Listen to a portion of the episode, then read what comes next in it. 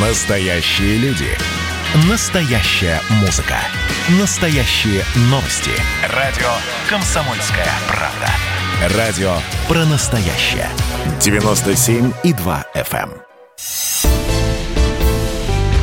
«Экономика» с Михаилом Делякиным.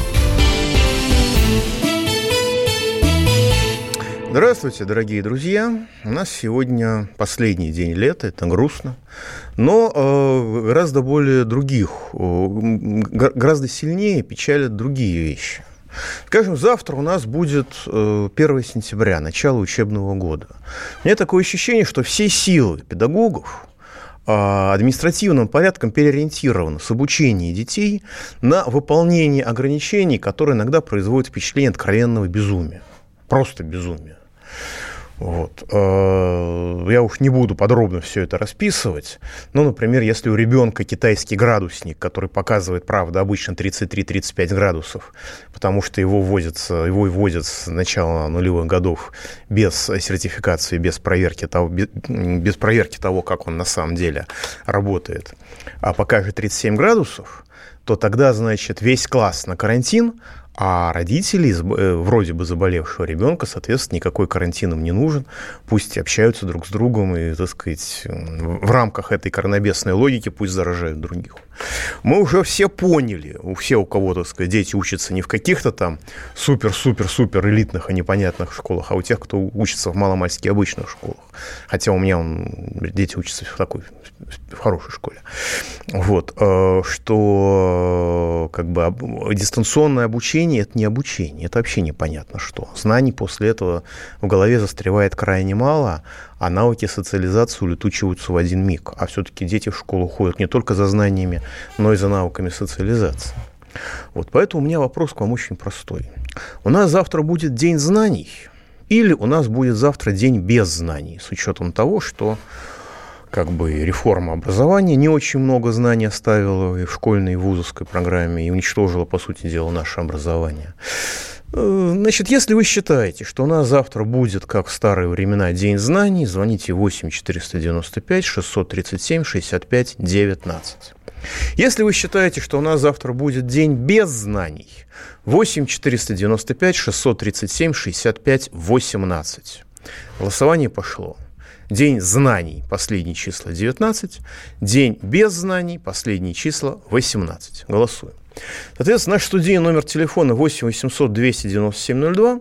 Пишите WhatsApp и Viber плюс 7 967 297 02. И еще я хочу обратить внимание людей, которые боятся а, сейчас разного рода заразы, а, на некоторый феномен. Дело в том, что, скажем, в Белоруссии протесты длятся с 9 августа. Всплеска заболеваемости, такого вот, который мог бы соответствовать этим э, многодесятитысячным толпам, не наблюдается. В Германии были протесты не 40 тысяч, значительно больше. А всплеска заболеваемости никто там не боится и официально, и неофициально. Соединенные Штаты Америки охвачены уже больше двух месяцев массовыми беспорядками, которых либералы называют протестами, хотя, эти, хотя это погромы, но все участники этих беспорядков, и черные расисты, и белые либералы, они никакую социальную дистанцию не соблюдают, в массе своей маски, в общем, не носят, и тем не менее соответствующего всплеска заболеваемости волшебным образом не оказывается. Собственно говоря, и в Москве 15 апреля власти московские, как, как я понимаю, организовали то, что должно было быть массовым заражением, дикую давку в метро. Но после этого ожидаемого всплеска не было, был такой некоторый э, фоновый, э, достаточно умеренный рост. А как это все соотносится с коронавирусом?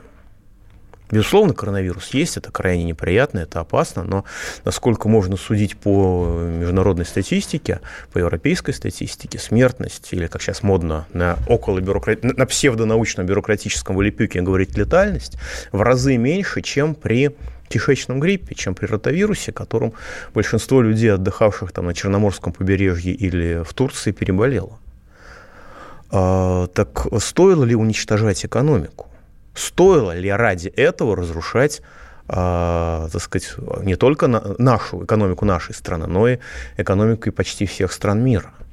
А вопрос остается открытым, но для того, чтобы его не задавали, у нас введена уголовная ответственность, насколько я могу судить.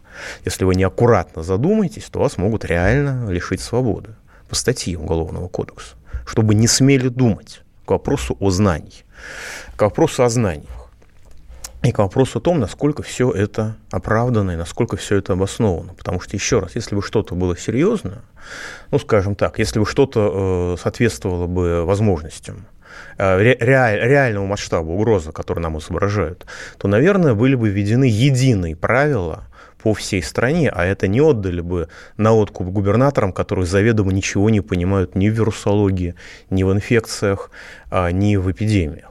Кстати говоря, а если кто забыл, ни в одной стране мира, кроме Сан-Марино, эпидемиологический порог не превышен. Так что пандемия, которую говорит э, Всемирная организация здравоохранения, которую подхватывают некоторые не очень разумные пропагандисты, можно говорить о пандемии коронабесия, но о пандемии коронавируса говорить некорректно, просто потому что пандемия – это эпидемия во многих странах. Поэтому, безусловно, нужно соблюдать то, что требует государство, но помнить, что, как говорят в московских магазинах, масочка – это не от вируса, масочка – это от властей. Давайте примем звоночку. Николай Николаевич из Москвы в эфире. А, здравствуйте, Михаил здравствуйте. А, Геннадьевич. Здравствуйте. Наш президент недавно озаботился деятельностью а, микрофинансовых организаций, что делает ему великую честь. А как обстоит дело с микрофинансовыми организациями Белоруссии? Как они прессуют народишко? Сколько дерут процентов? Вы знаете, я, честно говоря, не знаю, но, по-моему, если бы в Беларуси кто-то занялся ростовщичеством, он сел бы в тюрьму вечером того же дня за преступления против людей. Знаете, белорусское государство имеет, безусловно, много проблем, много недостатков, но, а, среди прочего, белорусское государство заботится о людях, а не об уничтожении людей. В этом его фундаментальное отличие от некоторых соседних государств. Поэтому я думаю, что если бы а, какой-нибудь, какой-нибудь белорусская организация выставила бы проценты в 365% а, по, а, так сказать, кредитам, то там бы сели все.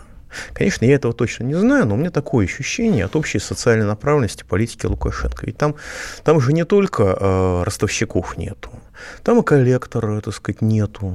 Там и, извиняюсь, оргпреступности нету. И бандиты сидят в тюрьмах, а не в органах власти. Да, то у нас тут один убийца э, был долгое время депутатом, ну, как, как, как его обвиняют в убийстве, был депутатом Государственной Думы, был, так сказать, губернатором, и всем во власти он нравился. Всех, всех устраивало то, что у них человек с такой репутацией. И депутат, и, так сказать, губернатор. Вот. А долгое время устраивал. А, и олигархов у них нету, и э, бюджет не воруют, по крайней мере, в таких масштабах, как у нас. И промышленность у них сохранили, они уничтожают методично. Не только 90-е, но и последние 20 лет. Нормальное государство все-таки. Поэтому его все так ненавидят, и поэтому его все так пытаются разрушить, что это такой крошечный клочок нормальности. Вот. Ну и еще о нормальности. У нас же не только сегодня, завтра вернее, день, как вы тут голосуете, похоже, без знаний. У нас же скоро день, сталинский день победы над Японией, мы теперь отмечаем 3 сентября, день завершения Второй мировой войны. Так вот, к этой мировой войне есть, оказывается, поразительная вещь, которая даже меня потрясла. Хотя меня э, безумием нашей бюрократии потрясти трудно. Дело в том, что была такая категория, есть такая категория людей, а, пропавшие без вести. Их миллионы. Их тут на самом деле никто, никто толком не считал. Там по некоторым оценкам до 5,5 миллионов человек. Это когда человек попадал в плен, или когда человека попадал снаряд, не оставалось ничего, или когда человека ранил, и он умирал где-то вне своих войск. Вот это была очень обширная категория. Так вот, до сих пор пропавшие без вести не считаются участниками Великой Отечественной войны. Совершенно официально. То есть, понимаете, человека призвали в армию, призвали на фронт, отправили на фронт, он был в окопах, но участником войны его российская бюрократия не признает. А его не признают э, ни павшим за родину, его не признают умершим, хотя понятно, что большинство из них уже не, не выжило, даже если где-то как-то удалось попасться. И люди, которые пытаются хлопотать о своих предках, они, в общем, встречают стену бюрократического непоминания. Я позволю себе зачитать кусочек. Это два года назад, 20 э, июня, в преддверии Дня памяти и скорби, председатель Комитета Государственной Думы по труду, социальной политике, делам ветеранов написал, что, значит, там человек пишет, написал, что вот у меня пропал без вести мой дед, вот не могли бы вы, пожалуйста, как бы как-то признать людей, которые пропали без вести, понятно, что они уже не появятся а, погибшими за Родину. А, хотя бы погибшие в период Великой Отечественной войны, хотя бы. И вот председатель Комитета по труду, социальной политике и делам ветеранов отвечает дословно. Среди пропавших без вести могли быть учтены лица, сотрудничавшие с противником и находи, или находившиеся в воинских формированиях, взаимодействовавших с противниками. В этой связи их нельзя автоматически признать погибшими и применять в отношении их нормы законодательства Российской Федерации, пока не будет доказано обратное. То есть это безумие, понимаете? Вроде человек из ЛДПР, вроде в последнее время эта партия стала какой-то считаться относительно политкошерной, и вот теперь то есть, если человек сотрудничал, даже если он изменил родине, черт возьми, его нельзя признать погибшим. А о презумпции невиновности эти, прости господи, законодатели вообще не слышали. Что если не доказано, что человек совершил преступление, значит, он не совершал преступление – у господ депутатов в голове нет, нет мысли об этом. То есть они... У нас был в Совете Федерации человек, который принимал законы и даже писал законы, а потом выяснилось, что он по-русски не говорит. У нас, похоже, так, такие же законодатели, и до сих пор они этим гордятся. Пауза будет короткой. Экономика. Георгий Бофт. Политолог, журналист, магистр Колумбийского университета – обладатель премии «Золотое перо России» и ведущий радио «Комсомольская правда». Авторскую программу Георгия Георгиевича «Бофт знает». Слушайте каждый четверг в 17.00 по московскому времени. А что такое деньги по сравнению с большой геополитикой? Мы денег тут не считаем. «Экономика» с Михаилом Делякиным – Да, дорогие друзья, напоминаю, наш студийный номер телефона 8 800 297 02, WhatsApp и Viber плюс 7 967 297 02. И, пожалуйста, звоните. Значит, если вы считаете, что 1 сентября у нас будет День знаний по-прежнему, как в советские годы, 8 495 637 65 19. Если же вы считаете, что в силу усилий наших одичалых строителей блатного феодализма и либеральных реформаторов у нас будет день без знаний, звоните 8 495 637 65 18. Знаний 19, без знаний 18. Последние числа. Давайте примем звоночек. Виктор из Московской области в эфире. Здравствуйте. Здравствуйте. Несколько, вот, несколько раз уже сообщалось, что госдолг России на, вот, на сегодня составляет 15 триллионов рублей. рублей. В то время как резервы правительства 15 миллионов рублей. Мне, мне вот непонятно. Значит, резервы есть, долг растет. И это первое. Второе. А долг за счет чего растет? Это частный бизнес берет или вообще какая схема? Его, скажем, Понятно. Спасибо большое. Спасибо большое. Федеральный бюджет Российской Федерации. Все десятые годы, по крайней мере, с 2004 года, уже 16 лет, захлебывается от денег в прямом смысле слова. Потому что общий принцип либеральных реформаторов, которые нами управляют, что деньги России ни при каких обстоятельствах России служить не должны. Они эти деньги вывозили за границу. Они эти деньги замораживают здесь. Они подвергают их обесценению из-за инфляции. Все, что угодно, лишь бы деньги российских налогоплательщиков не служили Российской Федерации, не служили нашей Родине, не служили нам с вами наши деньги, которые мы отдаем государству с точки зрения государства, по принципу «мы вам ничего не должны», эти деньги не должны служить нашему благу. Значит, на 1 июля извините, да, на, на 1 августа, извините, ради бога, 12 триллионов рублей неиспользуемых валяется в федеральном бюджете без движения. А из них даже по официальным данным более 8 триллионов в ликвидной форме, то есть можно сейчас прямо направить на что-нибудь полезное. При этом у нас дети умирают с официальной формулировкой нехватка бюджетных средств, и если люди, которые это организуют, не являются убийцами, то я хотел бы узнать ваше мнение, а как их называть, так сказать, чтобы не попасть под уголовную статью. А при этом российское государство, Минфин, правительство Российской Федерации ударными темпами берут займы. Что такое займы? Они берут деньги и потом выплачивают проценты, дисциплинированно, как зайчики. Когда у вас нет потребности в деньгах, потому что вы не знаете, куда их деть, вы можете брать деньги только э, с одной целью это спонсирование за счет народа России финансовых спекулянтов, которые эти самые займы предоставляют. Это главный приоритет федерального бюджета. Если смотреть за длительный промежуток времени, приоритетность разных статей меняется. Но только одна статья является абсолютным приоритетом. Там нет никогда никаких недофинансирований. Расходы на содержание госаппарата, так сказать, недофинансирование бывает очень часто. Государство на себе экономит вопреки многим представлениям. Но э, никогда не экономят деньги на покрытии государственного долга. А, и э, доля расходов на покрытие государственного долга неуклонно растет. То есть главный приоритет либералов – это спонсирование финансовых спекулянтов за наш с вами счет, потому что проценты, которые они платят, они платят за наш с вами счет, из наших с вами денег. И это производит впечатление такого же людоедства, как, в общем, и вся остальная социально-экономическая политика. Давайте примем еще звоночек. Алексей из Иванова, вы в эфире. Михаил Геннадьевич, добрый день. Здрасте. А, вопросик такой, значит, как вы относитесь к заявлению Миха... Э, Максима Орешкина, бывшего министра экономического развития, а, ныне помощника президента, о беспрецедентном взлете российской экономики? И якобы Чего? она уже вошла. Ну, Максим Орешкин заявил, о беспрецедентном взлете российской экономики. Якобы она вошла в пятерку сильнейших экономик мира. Уже вошла. А, понятно. Ну, во-первых, не сильнейших, а крупнейших. А слава богу, вы меня прямо напугали. Я уже думал, что там речь о каких-то и личностных искажениях, об употреблении каких-то веществ. Но слава богу, нет. Действительно, сугубо статистически это похоже. На... Это действительно так. Согласно отчетности Международного валютного фонда, Россия стала пятой экономикой мира. Было с этим очень смешно, потому что была поставлена такая суперамбициозная цель.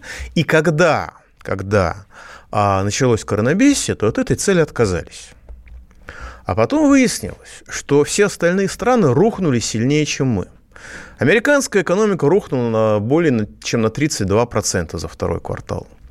А Евросоюз рухнул а, на 15%. А мы а, менее чем на 8%, по-моему, по, по уточненным данным. Сначала было 8,5%, потом как-то, в общем, нарисовали какую-то еще, еще очень хорошую статистику. Так что сугубо статистически, да, конечно. Но я подозреваю, что это заслуга не российского, российского государства, которое там якобы кому-то как-то помогает. И действительно помогает, но масштабы этой помощи несопоставимы с э, западными государствами. Вот. А, и это не заслуга российского бизнеса, который, так сказать, дышит через раз половиной легких, только в отличие от больных коронавирусом, ему, ему никто аппарат искусственной вентиляции легких не предлагает. Даже не, не пытается предложить. И мыслей таких, по-моему, нету. А причина очень простая. Это заслуга нашей статистики.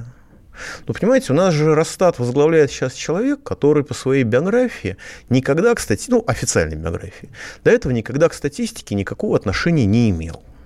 Я думаю, что если вы под, под, под, подыскали бы еще какого-нибудь выдающегося профессионала, ну, у нас же в правительстве принцип такой, что руководить отраслями должны те, кто никакого отношения к ним не имел никогда раньше. Ну, в конце концов, Набиулина до того, как она возглавила а, Банк России, она, в общем, к этой сфере отношения-то не имела никогда.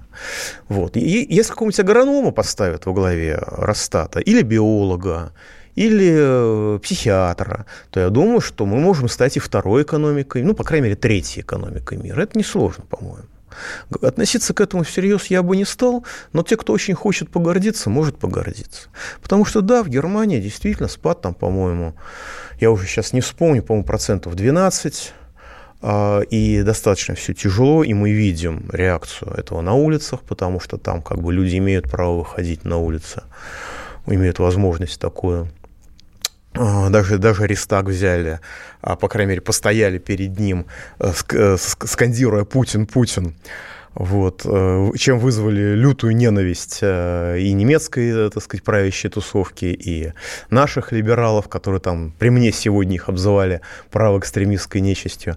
Но э, в реальности говорить о том, что у нас экономический спад 8,5%, ну, по-моему, это немножко странновато. А у нас действительно экономический спад должен быть меньше, чем в маленьких странах. Потому что в маленьких странах на них э, закрытие границ по ним бьет очень сильно. У нас все-таки рынок достаточно большой. Страна большая, внутренний рынок большой. Но у нас люди искусств, удерживаются в чудовищной искусственной нищете. Поэтому наш рынок при его, так сказать, величине, если считать в рублях и долларах, он меньше, чем рынок, внутренний рынок, чем Франция или там, Германия. Поэтому крайне маловероятно, что у нас экономический спад меньше, чем у них. Но зато у нас самая передовая в мире статистика, самая эффективная, которая позволяет э, некоторое время забывать о реальном состоянии экономики страны, как мне представляется. Давайте примем еще звоночку. Игорь из в эфире. А, здравствуйте, Михаил Геннадьевич. Здрасте. Вот я вас слышал, вы Караулову говорили, что нужно э, поднять пособие по безработице. А вот еще и зарплаты, мне кажется, такой вопрос. Вот смотрите, где-то в 2010 году э, средняя зарплата, ну такая минимальная, около 300 долларов была. А сейчас вот получается МРОД 180 долларов. Это правительство понимает, как на это жить при росте уже за 10 лет. Значит, Знаете, как в правительстве, они... я не знаю. А вот э, в одном городе э, заместитель главы службы занятости местной сказала потрясающую фразу, что, знаете, у нас слишком большое пособие по безработице, поэтому люди не хотят, я специально не называю город, потому что у нас такие, прости господи, люди, идейные единороссы, по-моему, есть в каждом городе, поставлены причем на командные высоты. У людей слишком высокие пособия по безработице, поэтому им неинтересно им неинтересно э, работать. Так вот, в этом городе пособие по безработице 5100, по-моему, 35 рублей – еще 3000 доплачивают на ребенка. То есть, э, в принципе, а, на человека с ребенком 8135 а, рублей получается на двоих. И считается, представитель власти считается официально открыто, что это слишком большая зарплата, слишком большие выплаты, которые не позволяют людям быть заинтересованными в работе. То есть это людоедство в чистом виде. И причем эти люди из «Единой России», и, так сказать, и в целом из, из государственной власти, они, по-моему, гордятся своим людоедством. Они гордятся. А то, что я говорил, да, действительно, пособие по безработице должно быть два прожиточных минимума официальных. То есть примерно один прожиточный минимум. Вот. Но, а, естественно, что зарплаты должны быть выше пособия по безработице, чтобы не было, как в Греции, да, когда не имело смысла работать. Да, безусловно. Должно быть регулирование. Нельзя платить людям э, заработную плату меньше там, полутора прожиточных минимумов или меньше двух прожиточных минимумов. Тогда и социального демпинга не будет со стороны мигрантов. Тогда как бы люди, которые, так сказать, сейчас строят яхты, они деньги на эти яхты будут вынуждены выплачивать рабочим заработную плату. Но российское государство в этом, насколько я могу судить сейчас, не заинтересовано. Так же, как не заинтересовано в памяти павших за Родину, о чем мы поговорим после паузы. А пауза будет относительно короткая, но зато очень интересная, с новостями.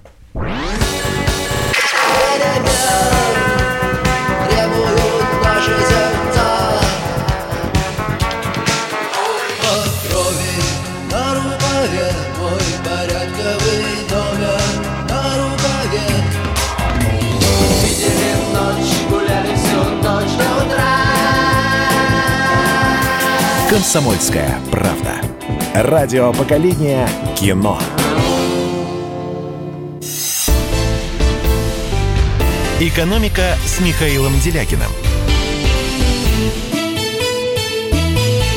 Итак, дорогие друзья, продолжаем. Ну вот вы слышали, у детей до 13 лет самый надежный иммунитет. Поэтому нужно их прессовать и, по сути дела, ставить в такие условия, когда вряд ли они что-то усво- могут усвоить даже теоретически. Итак, продолжаем голосование. Если э, у нас завтра, 1 сентября, ждет День знаний, звоните 8 495 637 65 19. Если день без знаний, 8 495 637 65 18. Последние числа. Знаний 19, без знаний 18.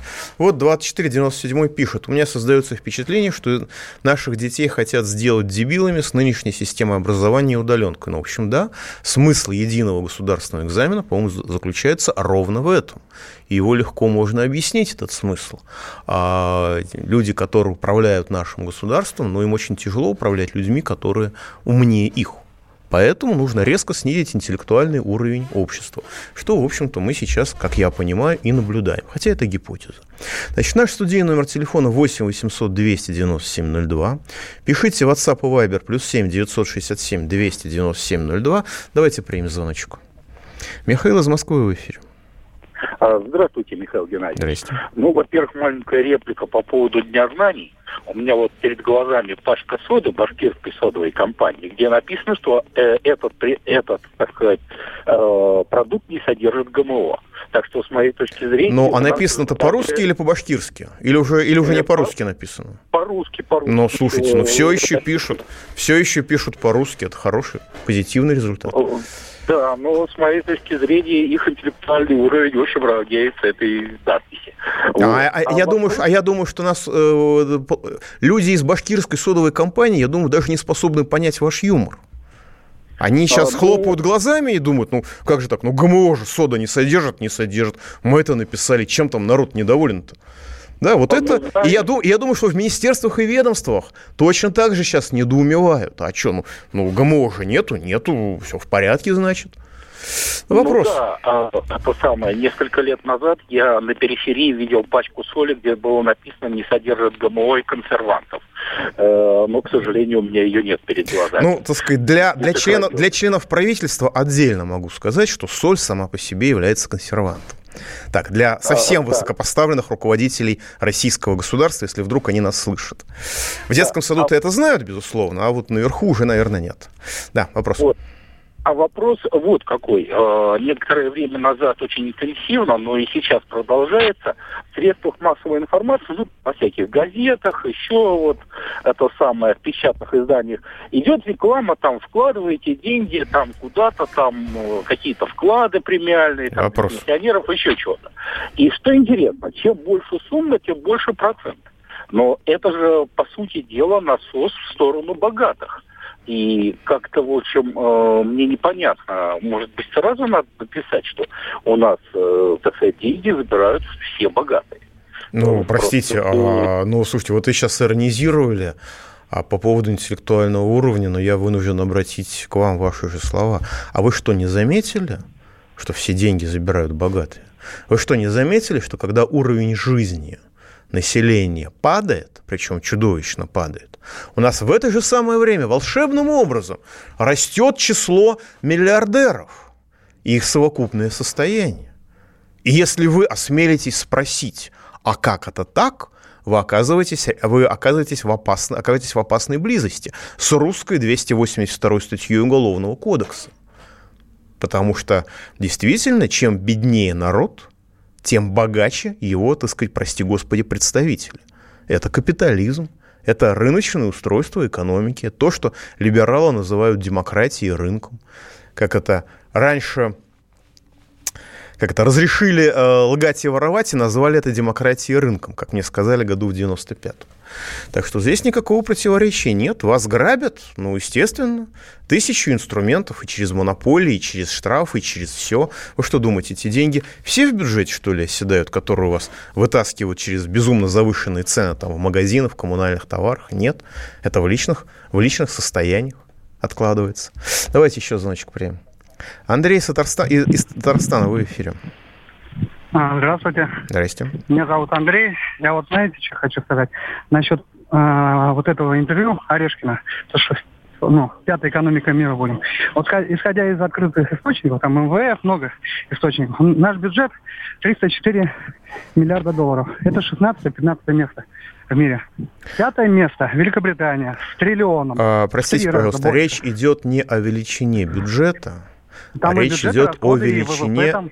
Речь идет о величине экономики, о величине ВВП. Ну, Это разные вещи. Да? А ВВП, к примеру, а, вот а, ВВП там отталкиваются от этого. Чем больше бюджет, а, Нет, нет, нет. А, наш бюджет федеральный, по крайней мере, в проценте к ВВП значительно меньше, чем бюджет Великобритании, потому что английское государство пытается служить своему народу, не очень получается, но пытается. Поэтому они довольно много забирают денег в виде налогов. А у нас э, государство, так сказать, старается, как я могу судить, служить олигархам и с финансовым спекулянтом против народа. Поэтому главная задача снизить, если вы увидите, посмотрите на динамику, главная задача снизить долю, по крайней мере, федерального бюджета в ВВП. И э, говорить о масштабах экономики по масштабам бюджета – это просто методически неверно. Извините, пожалуйста. Вот, возвращаясь все-таки к теме, потому что у нас впереди 3 сентября, 75 лет завершения, на самом деле 75 лет победы над милитаристской Японией, но в сегодняшнем, на сегодняшнем и официальном языке это 75 лет без, безликого абсолютно завершения Второй мировой войны. Кто с кем против кого, непонятно из этих слов. И у нас до сих пор не признанный вообще никак, не, не, признан статус пропавших без вести. Не говорится, что пропавшие без вести участвовали в войне. Не говорится, что пропавшие без вести, как правило, погибли за Родину. Да? А напоминаю, а, руководитель Комитета по труду, социальной политике и делам ветеранов, член ЛДПР, пишет в официальной бумаге, вот передо мной лежит, среди пропавших без вести могли быть лица, находившиеся в воинских формированиях, взаимодействующих, взаимодействующих, взаимодействующих с противниками. Ну, имеется в виду власовцы, но э, государственный бюрократ не способен произнести слова «предатель Родины», потому что, я так подозреваю, он смотрит на себя в зеркало, ему неловко произносить такие слова, глядя на себя в зеркало по отношению к кому-то другому. И пока не будет доказано, что они не изменники Родины, эти, прости господи, как бы сказать их поменьше, слуги народа, не собираются признавать память наших у кого-то отцов, у кого-то дедов, у кого-то прадедов. Вот сейчас пишет мне человек, что э, у него, у отца, у его, отца, его дед э, не вернулся с войны, и четыре брата деда, все четыре брата деда, все, они, все, все пять человек пропали без вести.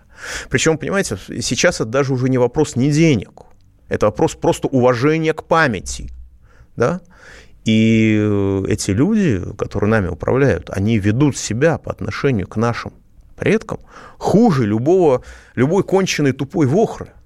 Они реально, официально говорят, а вдруг у вас там кто-то из ваших, погиб, ваших родственников был предателем. Пока вы не докажете, что он не предатель, мы его никем не признаем.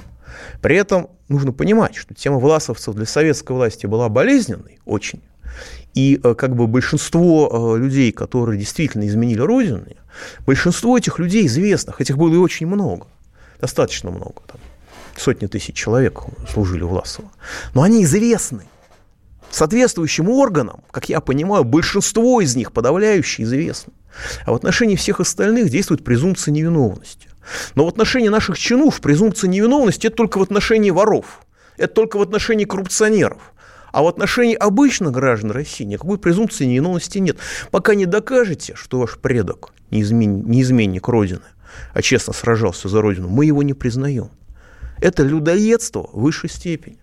Причем мне очень стыдно это говорить, но это касается не только российского государства, это касается и некоторых других органов. Скажем, Русская Православная Церковь, как мне говорили воцерковленные люди, я надеюсь, что вы меня поправите, если это какая-то ошибка, но воцерковленные люди говорят, что Русская Православная Церковь, священники не имеют права отпевать пропавших без вести в войну, потому что типа нет соответствующего канона. Прости господи, ну, нет канона, разработайте. Социальную доктрину в 90-е годы быстренько разработали, правда, правда не так, так же быстро, по-моему, и забыли, но церковь как бы как-то реагирует на реальность, там космические корабли благословляет и так далее. Что мешает? Понятно, я понимаю, почему в 60-е годы не отпевали, в 70-е годы не отпевали. Была вероятность, что эти люди еще живы. Хоть какая-то, хоть ничтожная, но была. Но сейчас-то, когда понятно уже, что они не выжили, потому что те испытания, через которые они прошли, даже если они в войну выжили, они состояние здоровья не позволяет им, не позволяет им выжить. Нет, не отпевают.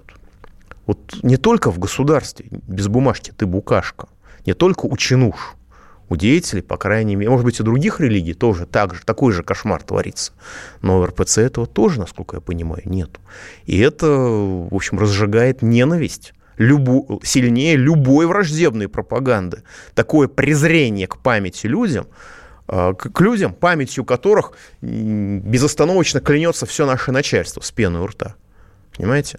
Одно дело там с портретом ходить на на бессмертном полку, а с другой стороны, действительно признать людей людьми. Признать людей погибшими за Родину. Это же так просто. Но это чудовищно, что государство этим не занимается. У меня это не помещается в голове. Но действительно, такое людоедство официальное и торжествует хуже, чем во времена НКВД. Пауза будет короткая, не переключайтесь. Экономика. Это называется партисипаторное проектирование. Если сами жители двора будут участвовать в установке этой конкретной лавочки, то по социологическим данным меньше вероятность того, что они нарисуют на ней там слово Аплодирую вам, Эдвард. Ну мы же с вами трезвомыслящие люди. Эдвард меня убедил, что это нормально. Отдельная тема с Олегом Кашиным и Эдвардом Чесноковым. На радио «Комсомольская правда». По будням в 9 вечера по Москве. Тоже мочить в сортире, но других и не так. «Экономика» с Михаилом Делякиным. Итак, дорогие друзья, подводим итоги нашего голосования. Проголосовало 102, ну, 119 человек. 10% по старинке считает 1 сентября день знаний, днем знаний. 90% считает 1 сентября днем без знаний. Я думаю, что люди, которые отвечают за российское образование, а, авторы всех этих бесконечных э, реформ, все эти Кузьминовы и прочее, я думаю, что они очень рады этому они гордятся, на, на мой взгляд, сейчас плодами рук своих. По крайней мере, в отставку никто из них добровольно не подал от стыда. 5117 а, пишет, я не поверил, что на пачке, на пачке соды есть надпись «Не содержит ГМО». Не может быть такого бреда, это фейк злого радиослушателя. Взял сейчас пачку, посмотрел. Да, есть такая надпись, изготовитель соды, башкирская содовая компания. Я в шоке. Я напомню, что башкирская содовая компания – та самая олигархическая структура, которая только что попыталась снести священную для э, Башкир гору. Из-за этого реально чуть-чуть Хабаровск не возник в центре Башкирии. И э, благодаря действительно очень правильной, разумной политике главы Башкирии Хабирова удалось вроде бы решить эту проблему, урегулировать как-то. Но сейчас в телеграм-каналах идет, значит, волна публикаций. Как вы думаете, удержится ли господин Хабиров, так сказать, не будет ли он уволен за то, что он посмел перечить олигарха? Вот реальная ситуация нашего государства. Чего нас люди ждут от государства, наученные опытом. Но 969. А вы когда-нибудь ошибались, спрашивают меня. Безусловно, ошибался много раз. Не ошибается тот, кто уже умер. Все остальные ошибаются. И, и Карл Маркс ошибался, и Ленин ошибался, и Сталин ошибался, и наш президент ошибался. Если да, то приносили вы публичные извинения. Если да, то скажите какой-нибудь случай спасибо. Ну, пожалуйста, на радио «Комсомольская правда». А, значит, при, привез из Ставропольского края презентацию старшеклассника, старшеклассника из школы. Он провел опрос, выяснил, что там 60%, по-моему, детей хотят бежать из их населенного пункта. И я сказал, что это Ставропольская школа. Да? Позвонили люди в ужасе, в панике. Где, где у нас такая школа из Ставрополя? Скажите номер, мы разберемся с директором, потому что у нас не такие настроения. Я смотрю, а это не Ставропольская школа, это город Георгиевск. А, да, там типа 60% уехать из города, 15% работать на рынке, потому что других перспектив нет.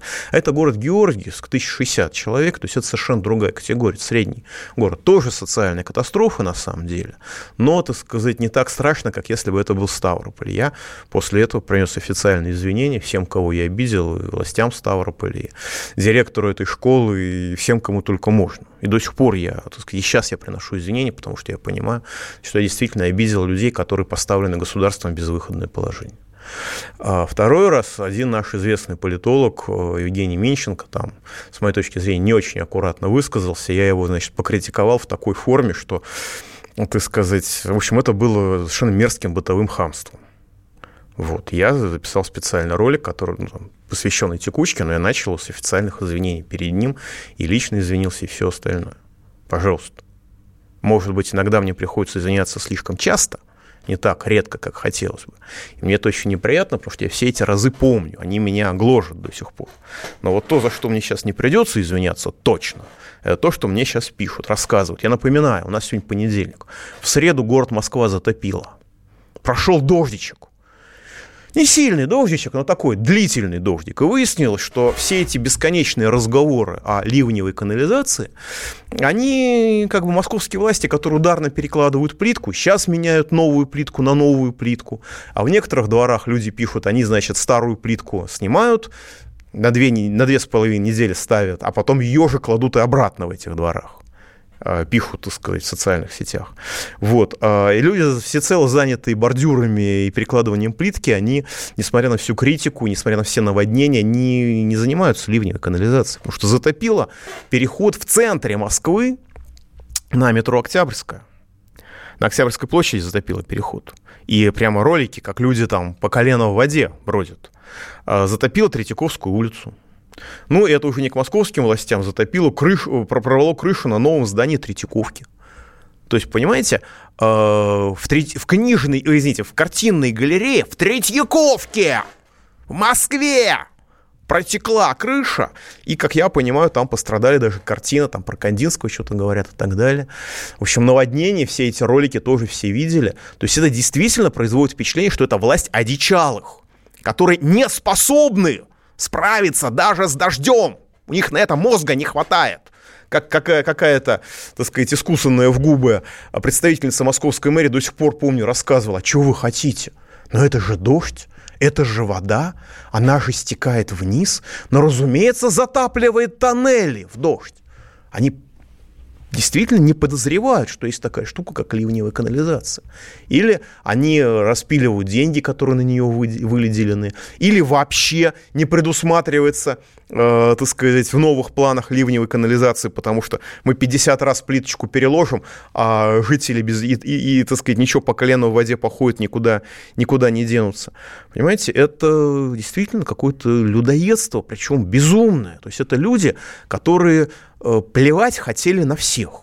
Вот мы говорим в Белоруссии там протесты, в Хабаровске протесты, но ведь это же не только в Белоруссии, в Хабаровске, там, в Германии или в Америке, это же везде. Власть демонстративно на нас плюет. Власть демонстративно показывает нам, что нас не существует. Что в случае с нашими родственниками, которые пропали без вести на войне, и нам в лицо объясни, пишут официальные бумаги, причем даже Великую Отечественную войну член э, ЛДПР написал слово «великая» с маленькой буквы. Я, у меня такое ощущение, что это не опечатка, что это такое мировоззрение, общее мировоззрение этой, это, э, э, э, этих государственных деятелей. Вот. И мы превращены в какую-то биомассу, которую эти люди перерабатывают в свои богатства. Вот, пожалуйста, вот из Тамбова пишет человек. Газовый счетчик формально, заменили формально, должен служить 7 лет. Через 2 года вышел из строя, села батарейка, хотя вроде бы должна быть рассчитана на все время службы счетчика. Значит, замена батарейки, которая стоит 300 рублей, стоит 1000 рублей плюс приход, плюс работа, ну, правда, по 50 рублей. Еще стоит очередь, то есть ее не сразу заменят. А пока вы, у вас счетчик не работает, вам накручивают потребление газа по безумно завышенным нормативам, а не по реальному потреблению. Вот, пожалуйста, это маленький крошечный эпизодик. И э, мы видим просто презрение к нам. Просто э, люди такое ощущение, что хотят, э, считают, что должны нас грабить, это нормально, а исполнение наших обязанностей, как бы мы никому ничего не должны, мы вас рождаться не просили. Ну вот в ЖКХ захожу, проверить счета. Да, кстати, я должен еще раз извиниться, потому что я провел так сказать, не, не справился с управлением э, сложным э, мобильным кабинетом в банке открытия, из-за у меня возникло ощущение, что деньги не прошли. Но они прошли, я извиняюсь перед банком открытия, спасибо коллеге, который мне про это напомнил, и через этот банк можно, при всех его, так сказать, сложностях с менеджментом, можно все-таки оплачивать жилищно-коммунальные услуги. Но когда пишут, что 95% всех услуг а, вы можете получить э, в любом МФЦ Москвы, но сверить счета по оплате жилищно-коммунальных услуг вы можете только по месту, так сказать, регистрации, только по месту расположения вашей квартиры. Вы из другого МФЦ это сделать не можете, вопреки, так сказать, всем пышным рекламам. На этом, я думаю, что мы будем заканчивать сегодня. Что делать с этой властью, потому, которая просто демонстрирует абсолютную глухоту к народу, я не знаю. А, нарушать закон не хочется, а в рамках закона нам, по-моему, ничего не оставили. Ну, сейчас 13 сентября посмотрим. Пауза будет короткой, не переключайтесь. До понедельника. Экономика.